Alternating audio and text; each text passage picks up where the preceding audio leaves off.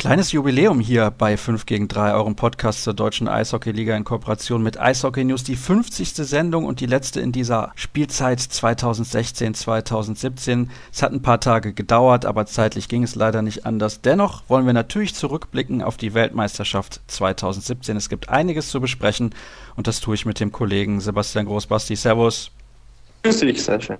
Und ich habe es gerade gesagt, einiges zu besprechen bedeutet auch, dass wir natürlich ganz intensiv über das diskutieren werden, was bei der WM alles so vonstatten gegangen ist. Außerdem habe ich bei der Hall of Fame Ceremony im Deutschen Sport- und Olympiamuseum am vergangenen Sonntag sprechen können mit Joe Sakic, mit Timo Selene und mit Uwe Krupp. Und das sind ja nicht irgendwelche Spieler in der Geschichte des Eishockeys. Bevor wir jetzt über die WM sprechen, Basti, das sind absolute Superstars. Natürlich für deutsche Verhältnisse Uwe Krupp eine absolute Legende, aber international betrachtet Zelene und Sekic, das sind zwei der besten Eishockeyspieler aller Zeiten. Ja, das stimmt. Also natürlich muss man sagen, Timo Selene, ich glaube, da kann man mit Fug und Recht behaupten, er ist der beste finnische Eishockeyspieler, den es jemals gegeben hat, hat eine unglaubliche NHL-Karriere hingelegt bis ins hohe Alter, hat da gescored nach Belieben und hatte auch eine unglaubliche Rookie-Saison. Und ja, ich denke, nicht nur die Fans in Anaheim und Winnipeg werden ihn immer in Erinnerung behalten. Ich denke, die ganze Eishockey-Welt wird Timo Selene immer als einen der besten Eishockeyspieler überhaupt in Erinnerung behalten. Joe Sakic bei den Colorado Avalanche natürlich auch eine Legende. Und ja, man kommt nicht umsonst in die Hall of Fame und das gilt natürlich auch für Uwe Krupp als deutschen Vertreter, für den das natürlich eine große Ehre ist. Und ich denke, als Stanley Cup-Sieger hat er sich das auch verdient war eine schöne Sache, dass er auch natürlich bei der Heim-WM, im Rahmen der Heim-WM, diesen Schritt machen konnte. Ich habe ihn hinterher auch gefragt und auch Joe Sakic dazu befragt. Ich habe Uwe Krupp selten so emotional gesehen. Den kennt man so als ganz, ganz ruhigen Vertreter seiner Zunft. Das stimmt, das stimmt. Und ich kann es mir aber gut vorstellen, dass er bei solch einer Sache, auch gerade wenn man dann an der Seite von so Leuten wie Timo Selene oder Joe Sakic steht, dass es dann einfach eine ganz, ganz besondere Sache ist, auch für jemanden, der so viel erlebt hat wie Uwe Grupp und der eigentlich ja eher ein ruhigerer Typ ist. Also, am Ende der Sendung gibt es die Stimmen von diesen drei Akteuren. Saku Koivu wurde geehrt, Tony Hand, jemand, der im britischen Eishockey sehr, sehr viel erreicht hat. Und wenn es die Möglichkeit gibt, das nochmal online anzuschauen, ich weiß es nicht, auf der Seite der IIHF, dann solltet ihr das auf jeden Fall tun. Das war eine super inszenierte Zeremonie und auf jeden Fall die Zeit wert, die man da dann investiert. Gut. Dann blicken wir nun zurück auf die Weltmeisterschaft 2017. Wir fangen ein bisschen hinten an und sprechen über das Endspiel Schweden gegen Kanada, das in die Verlängerung gegangen ist. Hat aus deiner Sicht die bessere Mannschaft gewonnen oder die glücklichere? Ich denke, dass über das gesamte Turnier hinweg gesehen nicht die beste Mannschaft gewonnen hat. Dann wäre der Titel nach Kanada gegangen. Was das Endspiel angeht, war das in meinen Augen auf Augenhöhe und es hat wie es halt im Shoot hat, immer so ist, natürlich auch die Mannschaft gewonnen, die ein bisschen das Glück auf ihrer Seite hatte. Wenn man jetzt die Versuche der Kanadier sich nochmal vor Augen führt mit dem Pfostentreffer und so weiter. Andererseits hat auch die Mannschaft gewonnen, die den besseren Torhüter und die bessere Defensive hatte. Ja, da haben wir vor dem Turnier drüber gesprochen. Da wussten wir natürlich noch nicht, dass Henrik Lundqvist nach Deutschland reisen würde, aber der hat dann nochmal einen großen Unterschied ausgemacht. Absolut. Henrik Lundqvist war der Mann, der letztendlich die Schweden zum Titel geführt hat. Und das ist natürlich eine schöne Geschichte, dass er zusammen mit seinem Bruder Joel Lundqvist, der Kapitän der Mannschaft war, jetzt den WM-Titel feiern konnte. Ich denke, nach der Saison bei den Rangers, die so mit Höhen und Tiefen insgesamt gesehen war, war das sicher ein tolles Ende für ihn persönlich und auch leistungsmäßig ganz, ganz stark, was er da in, der, in den letzten entscheidenden Partien für die Schweden abgeliefert hat. Die Kanadier, das hast du gerade angesprochen, waren aus deiner Sicht die beste Mannschaft des Turniers. Dennoch hat es nicht zum Titel gereicht. Insgesamt muss man aber schon sagen, dass die Kanadier nicht das Niveau hatten, was sie im Vorjahr hatten, was in Russland ja, ich will fast schon sagen, komplett souverän zum Titel gereicht hat. Hm, das würde ich gar nicht so behaupten. Ich denke, dass auch die Gegner besser aufgestellt waren. Und wenn man jetzt zum Beispiel das Halbfinale nimmt, in dem die Kanadier gegen Russland nach einem 0-2 im letzten Drittel mit einem unglaublichen Drittel nochmal zurückgekommen sind, muss man schon sagen. Also die Mannschaft war schon richtig gut aufgestellt und meiner Meinung nach nicht unbedingt schlechter als die letztes Jahr, vielleicht schlechter als die vor zwei Jahren. Die war wirklich unglaublich stark. Aber insgesamt hätte es am Ende auch für den Titel reichen können mit dieser Mannschaft das Finale, fand ich, wurde auf einem sehr hohen Level gespielt. Absolut. Also das muss man auch nochmal sagen. Natürlich, es sind wenige Tore gefallen, aber es war rein vom läuferischen her, vom technischen und vom Defensivverhalten und von der Disziplin und vom System her auf allerhöchstem Level und es war auch schön anzusehen, auch wenn nicht allzu viele Tore fielen. Insofern, das Finale war absolutes Topniveau. Brauchen wir nicht drüber reden. Das Finale war auf Top-Niveau und die WM insgesamt, als wir das letzte Mal in Köln miteinander gesprochen haben, da hast du gesagt, dir hat das Niveau in der deutschen Gruppe in der Spitze sehr gut gefallen. Du hattest noch nicht so viel gesehen von der anderen Gruppe. Das hat sich ja dann geändert, als du wieder nach Hause gefahren bist. Wie war es denn insgesamt? Ich denke, dass wir insgesamt schon eine WM gesehen haben, die, sage ich mal, zum oberen Drittel der Niveaus, wenn man jetzt über die letzten 10, 20 Jahre blickt, zählen dürfte. Ich denke, das Niveau war zum Beispiel deutlich besser als letztes Jahr waren ja auch einige NHL-Spieler mehr am Start, gerade bei so Nationen wie Schweden eben. Insofern kann man das schon sagen. Also man kann jetzt als Veranstalter und auch insgesamt als, als Fan oder Beobachter mit dem Niveau der WM sehr, sehr zufrieden sein. Und natürlich gibt es große Unterschiede, das wissen wir alle. Und natürlich ist auch noch immer der Unterschied zwischen der Weltspitze und den Nationen weiter hinten relativ groß. Nichtsdestotrotz sieht man auch, hat man auch bei dieser WM gesehen, Platz für Überraschungen ist immer da sei es jetzt der deutsche Sieg über die USA oder der Sieg der Franzosen über Finnland, das hat wieder bewiesen, man darf keinen Gegner auf die leichte Schulter nehmen, denn auch diese Nationen, die da dahinter lauern und vielleicht nur ein oder zwei NHL-Spiele in ihren Reihen haben, können mit der richtigen Tagesform mal für eine Überraschung sorgen. Ja, dann äh, kommen wir doch direkt mal zu den Überraschungen. Welche Mannschaften oder Akteure haben dich denn überrascht? Ähm, welche Mannschaften haben mich überrascht? Also ich denke, man muss natürlich schon sagen, in meinen Augen, dass mich die Letten überrascht haben. Das war ein äußerst spannendes Endspiel gegen Deutschland um den Viertelfinaleinzug. Und sie sind wirklich ähnlich wie die deutsche Mannschaft, die ihre Erwartungen erfüllt hat und insofern ja auch. Man kann da durchaus ein bisschen von Überraschen sprechen, wenn man jetzt längere Entwicklung ansieht. Aber wie gesagt, Lettland mit dem Kader hätte ich ihnen nicht so zugetraut, dass sie wirklich bis zum Schluss auch ums Viertelfinale kämpfen. In der anderen Gruppe muss man sagen, dass die Franzosen auch für ihre Mittel sehr, sehr gut gespielt haben und es am Ende dann mehr oder weniger eine Glückssache war, dass sie den Einzug ins Viertelfinale nicht geschafft haben. Und denke ich, wenn man die beiden Überraschungsteams nehmen will, würde ich dann auf Frankreich und Lettland zu den beiden tendieren. Das heißt also, wenn du die Deutschen nicht nennst, war das keine positive Überraschung, denn ich muss sagen, und jetzt kommen wir dann so langsam zum DEB-Team, mich hat es nicht so begeistert wie einige andere. Das ist eine gute Frage. Also nicht so begeistert finde ich jetzt fast ein bisschen negativ formuliert. Andererseits, ich denke, es war halt das, was man erwarten konnte. Ich denke, und das war ja auch das Ziel der Mannschaft, auch wenn das nicht nach außen so getragen wurde, dass man das Viertelfinale erreichen will. Das hat man geschafft. Es war wie immer bei einer WM, denke ich, knapp. Ich denke, das deutsche Team ist einfach noch nicht so weit, dass man sagt, Top 8 bzw. Viertelfinale, das ist ein Spaziergang. Soweit ist die deutsche Eishockey-Nationalmannschaft noch nicht. Ich denke, das ist auch ganz realistisch zu betrachten. Nichtsdestotrotz ist es jetzt zum zweiten Mal in Folge gelungen. Man hat in den letzten zwei Jahren den Sprung von 13 auf 8 gemacht. Man muss deswegen jetzt nicht irgendwie in ja, Freudenstürme ausbrechen, aber ich denke, das ist der richtige Weg, dem, auf dem man sich befindet. Trotzdem, also entschuldige, wenn ich dir da ein bisschen widerspreche, aber die Leistung im Vorjahr fand ich deutlich besser als in diesem Jahr. Lag es vielleicht an der Erwartungshaltung? Lag es daran, dass einzelne Akteure diese Leistung nicht stabilisieren konnten? Mm, ja, vielleicht sind wir da auch ein bisschen anderer Ansicht. Also ich, ich habe den Unterschied ehrlich gesagt nicht so groß gesehen. Ich denke, wir hatten auch im Vorjahr Spiele dabei, wo wir, sage ich mal, auch auf verlorenen Posten standen gegen die großen Nationen, genauso wie es jetzt vielleicht in den Spielen gegen Russland und auch gegen Schweden war. Darüber hinaus muss man sagen, auch wenn man jetzt im Viertelfinale gegen Kanada natürlich, sage ich mal, über 40 Minuten nur hinterhergelaufen ist und nur verteidigt hatte und kaum Chancen nach vorne hatte, ist ein 1 zu 2, natürlich liegt da viel am Philipp Gruber im Tor, brauchen wir nicht drüber reden, ein Ergebnis, mit dem man auf jeden Fall leben kann. Also du bist insgesamt zufrieden, das höre ich raus. Das kann man so sagen. Ich denke, man muss da auch irgendwo realistisch bleiben. Ich denke, natürlich hätte sich die Mannschaft oder wie auch immer jeder gewünscht, dass das Team ins Halbfinale einzieht, wie das 2010 war und dann vielleicht noch mehr erreicht. Aber es geht ja auch irgendwo um die langfristige Entwicklung. Und da denke ich, ist halt wichtig, dass man nicht mehr solche Turniere dabei hatte, wie wenn man jetzt den Rahmen der letzten 10, 15 Jahren ansieht, wo man dann bis zum letzten Spieltag gegen den Abstieg gekämpft hat und es wirklich teilweise mehr als nur knapp war, dass man eben in der A-Klasse bleiben konnte. Insofern mit einem Viertelfinaleinzug aus deutscher Sicht sollte man zufrieden sein und deswegen bin ich es auch.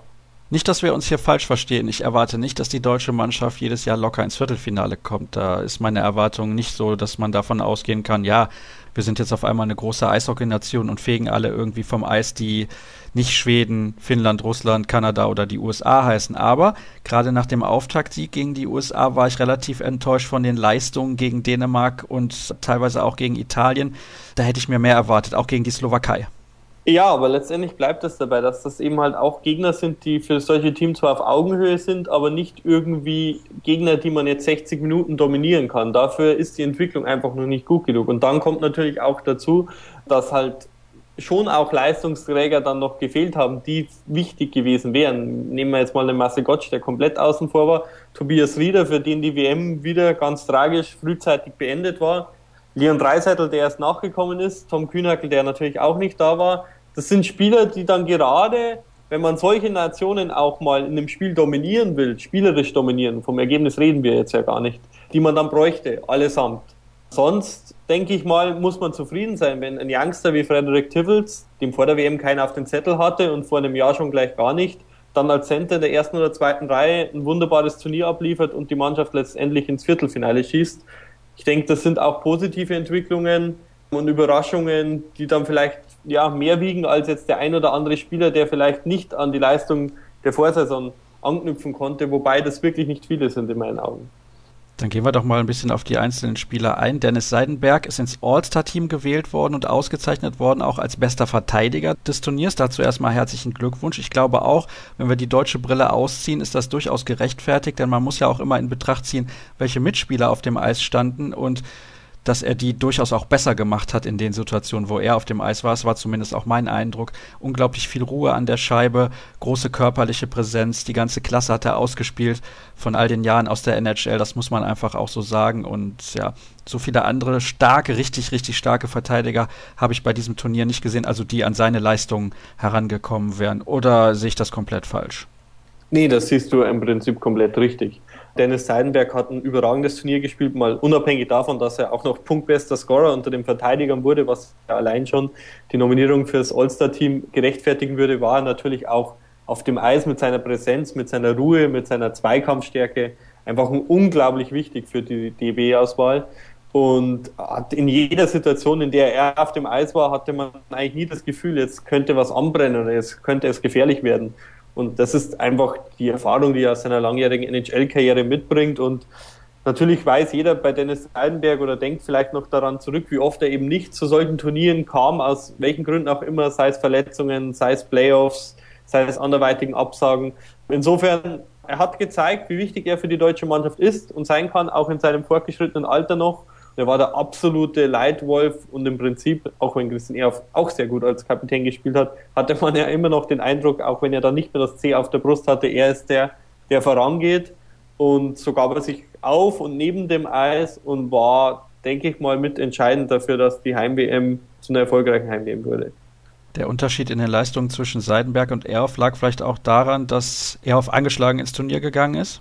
Sie sind auch komplett andere Verteidigertypen. Erhoff kommt mehr über seine läuferische Stärke und über sein Offensivspiel. Und auch Erhoff, muss man sagen, hat wirklich klasse gespielt, nachdem er dann ins Team rückte. Er konnte das natürlich nicht über alle Spiele zeigen, weil er, wie du schon sagtest, erst dann nach den beiden Auftaktpartien in die Mannschaft kam. Aber er ist wirklich ein Spieler, auch er, muss man sagen, nach einer Saison in der DL, die man jetzt so oder so sehen kann, hat er hier bei der WM nochmal gezeigt, was er drauf hat. Und ich bin auch mit Erhoff zufrieden aber nichtsdestotrotz, Dennis Seidenberg war der überragende Verteidiger bei Deutschland.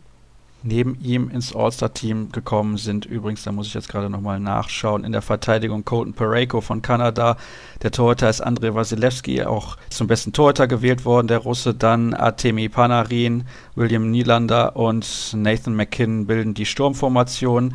Nylander ist zum MVP des Turniers gewählt worden und Panarin zum besten Angreifer des Turniers. Gehst du mit diesen Nominierungen konform oder hast du da irgendwas dran auszusetzen? Nee, ich denke, mit diesen Nominierungen kann man konform gehen. Ich hätte vielleicht nicht Andrei Wasilewski zum besten Torhüter gewählt, weil er meiner Meinung nach schon auch den einen oder anderen Patzer hatte. Lundqvist ist einfach zu spät gekommen, um dann bester Torhüter des Turniers zu werden, befürchte ich, denn er war aber letztendlich der Entscheidende, wieso Schweden Weltmeister geworden ist und eben nicht Kanada oder Russland. Insofern war er für mich auch der beste Torhüter und hätte da hingehört. Nichtsdestotrotz ähnlich entscheidend und da gehe ich auch praktisch konform mit den, mit den Wahlen. Ist natürlich William Nylander gewesen, der eine tolle Rookie-Saison in Toronto jetzt nochmal krönen konnte bei der WM. Ist schön, dass du zweimal hintereinander ein ganz junger WM-MVP vor drei Jahren noch der Jaromir Jager wurde. Jetzt mit Patrick Leini und William Nylander ist eine andere Entwicklung und schön, dass sie auf diesem Niveau so wichtig für ihre Mannschaften sein können und spielerisch ist es so eine Augenweide, denen zuzuschauen. Das sowieso und es ist auch interessant, es macht zumindest den Eindruck, dass auch die jungen Akteure wieder richtig Lust haben diese Turniere zu spielen, wenn sie dann kommen und dementsprechend auch ihre Leistung. Also du hast es angesprochen, letztes Jahr Patrick Leine, Austin Matthews haben wir da gesehen, dieses Jahr Nylander mit einer tollen Leistung. Mitch Marner war ja auch mit dabei für die Kanadier. Also das Turnier ist wieder ein wenig wichtiger geworden, ist zumindest mein persönlicher Eindruck. Oder täuscht der? Nee, ich denke, der täuscht nicht. Und du hast es schon angesprochen, gerade für die Jungen ist das eine tolle Sache, aber auch für Altbekannte. Ich, ich sage noch nur noch mal die Szene nach dem entscheidenden Penalty im Finale, als William Nylander dann wie ein Verrückter über die ganze Eisfläche läuft und den Henrik Lundqvist sozusagen über den Haufen fährt oder ihn niederspringt. Das zeigt eigentlich alles, was da für Emotionen damit verbunden sind und wie wichtig den Jungs so ein Turnier ist oder so eine Goldmedaille ist. Davon können Sie auch erzählen, wenn Sie mal eine große Kehre hinter sich haben, dass man jetzt zum Beispiel mit 20 schon WM-Gold geholt hat. Ja, und gerade für die jungen Spieler ist sowas auch eine Plattform. Natürlich für die, die sich in der NHL noch nicht so bewiesen haben, auch. Gibt ja auch immer wieder bei Kanada und bei USA in den letzten Jahren Spieler, die noch aus der Nachwuchsliga kommen oder aus der College-Liga, die sich dann erstmal zeigen können und das auch oft nutzen. Das gleiche wie ein Artemi Panarin, der vor, vor ein paar Jahren schon bei der WM, als er noch in Russland spielte, groß für Aufsehen sorgte, dann den Sprung nach Nordamerika geschafft hat, jetzt einer der besten NHL-Stürmer ist und jetzt dann trotzdem auch als ein NHL-Superstar zur WM kommt und da nochmal riesig abliefert und bester Scorer wird und bester Stürmer wird.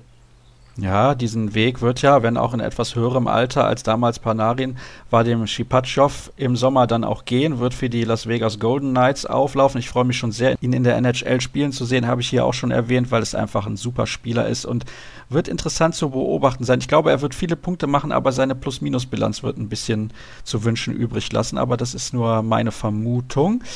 Welche Bilanz hat denn der DEB gezogen? Waren die Ausrichter im Prinzip auch zufrieden? Also von den Zuschauerzahlen in Köln auf jeden Fall. Ähm, natürlich gab es, nachdem im Finalwochenende die Spiele nicht ausverkauft waren, eine kleine Diskussion über die Preispolitik. Da sagte der DEB, wie es ja auch ständig ist und bei den letzten Turnieren auch war, dass natürlich sie sich da anpassen der Entwicklung, dass eben insgesamt bei diesen Finalspielen und Halbfinalspielen die Preise halt rapide nochmal nach oben gehen, was natürlich nicht gerade dem Fan entgegenkommt. Das ist verständlich. Man muss da irgendwo beide Seiten verstehen. Ansonsten war es, denke ich, was die Organisation angeht, weil abgesehen von diesem Ölskandal der Slowaken, der sich ja auch geklärt hat, was dann ein bisschen mit der Eisaufbereitung dann Schwierigkeiten verursachte, war es eine sehr gute WM, auch was den Zuschauerzuspruch angeht. Ich denke, sowohl die Veranstalter in Köln als auch in Frankreich waren zufrieden. Und ich denke, auch als Fan und Beobachter kann man damit zufrieden sein. Und was das Sportliche angeht, ich denke, auch hier hat der DB deutlich gemacht oder fand ich sehr gut mit dieser Aussage, dass man sich zwar über die Viertelfinalteilnahme freut, aber trotzdem nicht hundertprozentig zufrieden ist, weil man eben, wie gesagt, auch mal den Schritt machen will, dass man eben im Laufe der nächsten Jahre dann vielleicht mal wirklich so ein Viertelfinalspiel auch gewinnen kann meiner Meinung nach einfach bei diesem Gegner nicht möglich, den man jetzt dieses Jahr hatte. Wäre natürlich möglich gewesen, wenn man jetzt vielleicht in der Vorrunde Dritter gewesen wäre und dann gegen die Schweiz gespielt hätte. Da wäre deutlich mehr drin gewesen. Ja, davon gehe ich aus, wobei die Schweizer ja eigentlich auch ein sehr gutes Turnier gespielt haben. Sehr auffällig allerdings, ich glaube, das hatte ich hier auch schon im Podcast gesagt, schon während des Turniers. Die Mannschaften, die im Viertelfinale ausgeschieden sind, haben zusammen zwei Tore erzielt. Das ist natürlich dann nicht ausreichend, um den Gegner irgendwie in Gefahr zu bringen. Hm, ich würde gerne von dir noch wissen, außer jetzt Dennis Seidenberg, wer dir bei der deutschen Mannschaft besonders gut gefallen hat von den Akteuren, die übers gesamte Turnier mit dabei gewesen sind. Also, dass Philipp Grubauer beispielsweise im Viertelfinale gegen Kanada überragend gehalten hat, das wissen wir. Aber welcher Akteur ist bei dir besonders in Erinnerung geblieben? Ich denke, man muss, und ich glaube, da kommt man auch nicht drum herum, nochmal hier Frederik Tiffels anführen und auch das nicht allein wegen seinem Penalty gegen Lettland, sondern auch insgesamt einfach wegen der WM, wie er sich präsentiert hat als Center, als wenn er schon ewig bei den Senioren spielte, frech, antrittsstark, gefährlich im Abschluss, läuferisch, unglaublich fleißig und auch muss man ja auch sagen, auch defensiv nicht irgendwie fehlerhaft, wie es jetzt von so einem jungen Talent sicherlich auch zu erwarten wäre oder man das auch mal verzeihen könnte. Ganz im Gegenteil, er hat eine unglaublich starke WM gespielt, sich, denke ich, für höhere Aufgaben absolut empfohlen. Deswegen ist er natürlich meine Nummer eins von den Spielern, die jetzt über das ganze Turnier hinweg gesehen dabei waren muss aber auch sagen, dass es gerade jetzt, was den Sturm oder so angeht, also wirklich kaum Enttäuschungen oder so gab. Ich denke, da haben wirklich alle, sei es jetzt ein David Wolf, der dann reingerutscht ist und meiner Meinung nach dann ein richtig gutes Turnier noch gemacht hat, eine super Leistung gebracht oder auch die in Anführungszeichen eher unauffälligeren Arbeiter wie ein Yannick Seidenberg oder ein Yasin Elis, auch wenn die jetzt nicht irgendwie hier vier, fünf Tore bei so einer WM schießen, allein mit ihrer Präsenz, ihrer Zweikampfstärke und ihrer läuferischen Stärke waren auch die beiden, denke ich, ganz wichtige Bausteine, dass es am Ende mit dem Viertelfinale geklappt hat. Ich bin übrigens großer Fan von Yasin Elis. Super sympathischer Typ, ganz, ganz netter Kerl und dazu noch ein richtig guter Eishockeyspieler. Also, ja, das ist schon sehr nett, sich mit dem zu unterhalten und auf jeden Fall jemand, der sehr, sehr gut das deutsche Eishockey repräsentiert. Ich glaube, so kann man es auf jeden Fall stehen lassen. Frederik Tiffels kann übrigens. Ich nur zustimmen. Ja, mhm. Frederik Tiffels übrigens gedraftet 2015 von den Pittsburgh Penguins, die ja in der vergangenen Nacht den Sprung ins Stanley Cup Finale geschafft haben. In Double Overtime haben sie gewonnen gegen die Ottawa Senators und spielen dann jetzt im Endspiel gegen die Nashville Predators. Da bin ich auch schon sehr gespannt. Wird aber hier im Podcast nicht mehr Thema sein. Die Sommerpause steht an und wir wollen uns dann fokussieren auf die neue Spielzeit. Da werden wir den Podcast wahrscheinlich in diesem wöchentlichen Format nicht mehr anbieten können. Schauen wir mal, wie es dann möglich sein wird. Es ist vor allem halt natürlich auch eine Zeitfrage. Das Ganze ist sehr, sehr aufwendig. Ist zwar immer nur maximal eine Stunde lang das Ding, aber eben sehr, sehr zeitaufwendig. Also gucken wir mal, wie sich das dann in Zukunft entwickelt. Ich möchte aber noch ein bisschen anders in die Zukunft schauen, nicht was den Podcast betrifft, sondern was die WM 2018 angeht. Wenn wir hier schon über die WM sprechen, Kanada, Finnland, die USA, Norwegen, Lettland, Gastgeber Dänemark und Südkorea sind die Gegner in der deutschen Gruppe. Das ist eine sehr starke Gruppe und ich finde fast schon, ist ganz gut, dass Südkorea in unserer Gruppe ist. naja, das klingt jetzt fast so, als wenn man Abstiegsangst haben müsste und dann froh sein dürfte, dass die Südkoreaner unser Gegner sind, die man eigentlich doch schlagen muss. Wobei auch die Mannschaft, denke ich, ähnlich wie Italien oder auch Slowenien eine Mannschaft ist, die sich diese Teilnahme an der AWM sicherlich verdient hat und man kennt sie sehr, sehr wenig. Also das wird sicherlich kein angenehmer Gegner, mal kurz dazu. Ansonsten würde ich sagen, sind die Voraussetzungen ganz ähnlich wie in dieser Saison auch. Ich denke, dass es die schwerere der beiden Gruppen ist, auch wenn man natürlich jetzt nicht weiß, wie viele NHL-Spieler dann letztendlich am Start sind. Es wird wahrscheinlich wieder nur um Platz 4 gehen, wenn ich mir die Zusammensetzung so anschaue und auch da wieder ganz enger Kampf mit eben Lettland und mit Gastgeber Dänemark. Ganz schwer vorherzusagen, wie das dann laufen wird. Kommt sicherlich auch darauf an, wie gut die deutsche Mannschaft aufgestellt sein wird, wie viel sie mit Verletzungen zu kämpfen hat. Und das ist eben genau der Punkt. Man kann, man kann nicht viel mehr erwarten, denke ich mal als dann wieder zu sagen, wenn alles optimal läuft, wirst du in dieser Gruppe Vierter und stehst im Viertelfinale. Also ich bin deswegen ein wenig pessimistisch, da ich davon ausgehe, dass Dänemark, wenn sie schon Gastgeber sind, da deutlich besser aufgestellt sein werden als in dieser Saison beziehungsweise bei dieser WM. Und Lettland, das hast du eben ja auch schon gesagt, eine starke Mannschaft. Sollte Bob Hartley da Trainer sein, ich weiß jetzt nicht, wie es da aktuell aussieht, dann erwarte ich auch von denen, dass die da wieder eine sehr gute Leistung bringen werden. Norwegen, ja, die sollte man eigentlich schlagen und Südkorea ganz klar die schlechteste Mannschaft. Aber es ist natürlich schwierig, dort unter die ersten vier zu kommen. Das halte ich für eine wirklich schwere Aufgabe. Aber warten wir mal ab. Wir wissen natürlich auch nicht, wie die Mannschaft, Sebastian hat es gerade gesagt, in der kommenden Saison bei der nächsten WM dann aufgestellt ist. Kann sein, dass dann Leon Dreisattel von Anfang an mit dabei ist. Kann sein, dass er gar nicht spielen kann, weil er noch in den Playoffs aktiv ist. Das wissen wir alles nicht. Und das macht ja, das haben wir gesehen, einen riesen Unterschied aus bei so einer Mannschaft wie der Deutschen, wenn so ein Spieler mit dabei ist. Zum Abschluss hätte ich von dir gerne, weil ich weiß, du bist schon wieder auf dem Sprung, dein persönliches WM-Highlight. Mein persönliches WM-Highlight? Oh, das ist eine gute Frage. Ähm, Ich denke, dadurch, dass ich persönlich ja die erste Woche live vor Ort war und man da immer die Highlights leichter dann sagen kann als dann die, die zweite Woche, wo ich dann das aus der Ferne beobachtet habe, bleibt mein persönliches Highlight der Eröffnungstag mit der ganz starken Partie erstmal zwischen Schweden und Russland, die wirklich stimmungsmäßig wirklich schon mal unglaublich war. Und dann das Sahnehäubchen sozusagen obendrauf, Deutschland gegen USA mit dem knappen Auftaktsieg für die deutsche Mannschaft und dem Siegtreffer nach dem Ausgleich, mit dem eigentlich keiner mehr gerechnet hat dass das dann doch noch ein positives Ende findet. Ich denke, das bleibt mein persönliches WM-Highlight 2017. Gibt es auch irgendwas Negatives, was du gerne noch kurz ansprechen würdest? Nein, das kann ich jetzt so nicht behaupten. Also das wäre jetzt irgendwie zu weit hergeholt, wenn ich da irgendwas Negatives ansprechen würde. Nee. Gut, alles klar. Also ein rundum zufriedener Sebastian Groß, der DEB ist einigermaßen zufrieden, auch mit dieser Heim-WM. Das Ziel an verkauften Tickets, glaube ich 600.000 war es, ist mehr als erreicht worden. Die Stimmung war bei vielen Spielen großartig. Ich fand übrigens auch die Preispolitik jetzt mal abseits des Finals sehr gelungen. Man konnte für 10 Euro super Spiele sehen und das auch in der besten Platzkategorie. Also da kann man sich eigentlich nicht beschweren. Es wurde gutes Eishockey geboten. Klar, es kann nicht jedes Spiel gut sein, aber auch die lettischen Fans möchte ich gerne an der Stelle nochmal erwähnen. Grandios, was die teilweise da veranstalten. Es ist super. Also schade, dass nicht in anderen Sportarten lettische Fans häufiger mal hier vorbeischauen. Das wäre großartig. Aber gut, so ist es eben halt dann soll es das gewesen sein mit der Saison 2016, 2017 hier bei uns im Podcast bei 5 gegen 3. Ihr wisst ja alle Infos gibt es bei facebook.com slash 5 gegen 3 und auch bei Twitter at 5 gegen 3. Und ich möchte mich an dieser Stelle bei dir, Sebastian, nochmal ganz herzlich bedanken für die Zusammenarbeit, weil du lieferst teilweise Dinge, ohne dass ich danach gefragt habe. So stellt man sich das eigentlich vor und dementsprechend ist das nicht selbstverständlich. Daher von mir nochmal ein großes Dankeschön und Jetzt gibt es ja noch ein paar O-Töne, habe ich gesagt. Die Gespräche sind nicht allzu lang, denn es gab viele Kollegen, die nicht nur Autogramme wollten, sondern auch ein paar Interviews führen mit Joe Sakic, mit Temo Selene und mit Uwe Krupp. Viel Spaß dabei und dann hören wir uns irgendwann an dieser Stelle wieder. Bis dann.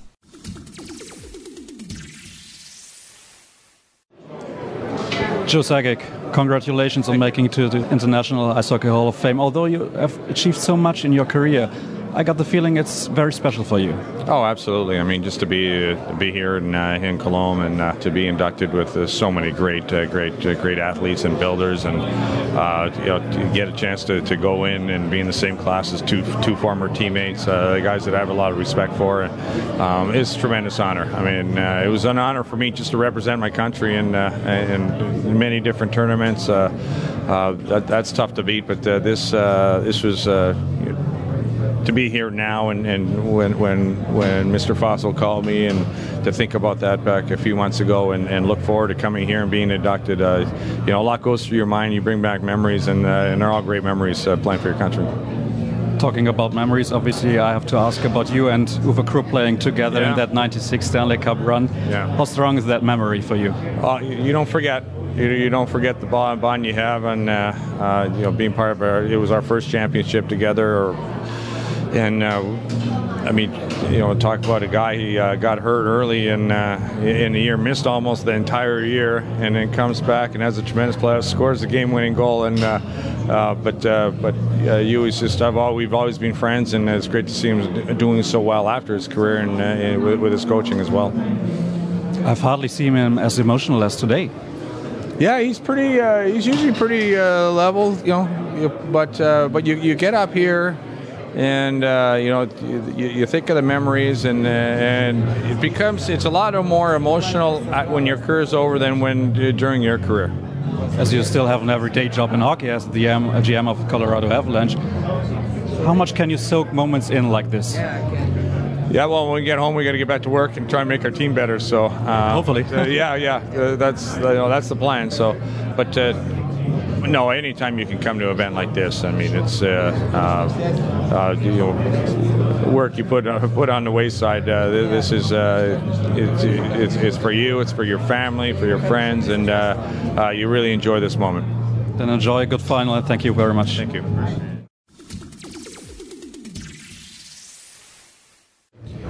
Timo Selene, first of all, congratulations. When I watched the ceremony, it's the first time I'm uh, watching a ceremony or attending a ceremony like this. I had the impression it's very emotional for all of you. Yeah, you know, obviously it is first of all a big honor, but it's also very emotional because you know you're so thankful what has happened for you and how lucky you are. So it's a very special day for us, and it's a, it's a great happening for sure. Can you remember the moment which made you the most proud during your career? Well, there's a lot of things. Obviously, the, uh, every time when you put your uh, team Team Finland jersey on, it is very special uh, and very emotional.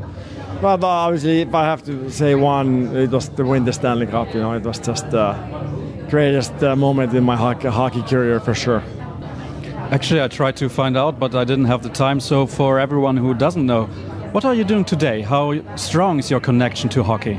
You know, I'm uh, I'm involved a little bit with uh, with uh, Anaheim Ducks and then a little bit with uh, Finnish hockey too. And then I go watch a lot of games and uh, my, my kids play. So I'm I am part of hockey, but maybe one day a little more. But right, I have been enjoying this uh, freedom after after so busy schedule, 30 years pretty much. So so let's see what what the life brings next. You know. So no boredom in your life. No, no. Okay, thank you very much and enjoy the rest of the day. Thank you. Yeah, thank you.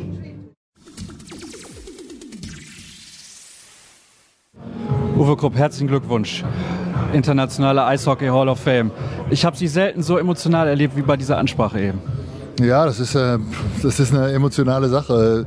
Und ähm, wir halten uns ja meistens immer ganz gut im Griff, äh, wenn es um, um Eishockey geht und wenn man irgendwie sachlich bleiben muss. Aber ich glaube, ähm, na, das ist, eine, wie gesagt, das ist eine Auszeichnung, die du, äh, die, die du einmal bekommst in deinem Leben und äh, die so ein bisschen dein Eishockey-Leben äh, auszeichnet. Und bin halt genau wie jeder andere dann auch irgendwann ein bisschen emotional.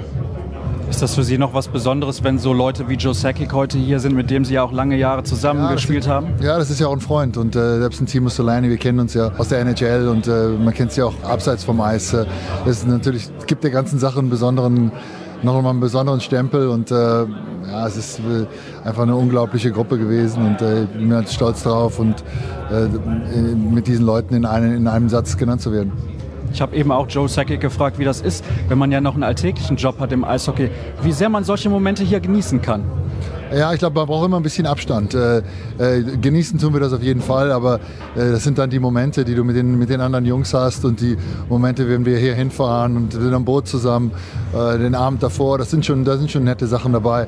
Äh, aber die, die eigentliche Auszeichnung, ich glaube, die kommt einem immer erst so richtig, wird einem immer erst so richtig bewusst, wenn man ein bisschen Abstand hat. Dann wünsche ich Ihnen viel Spaß beim Genießen. Dankeschön. Dankeschön.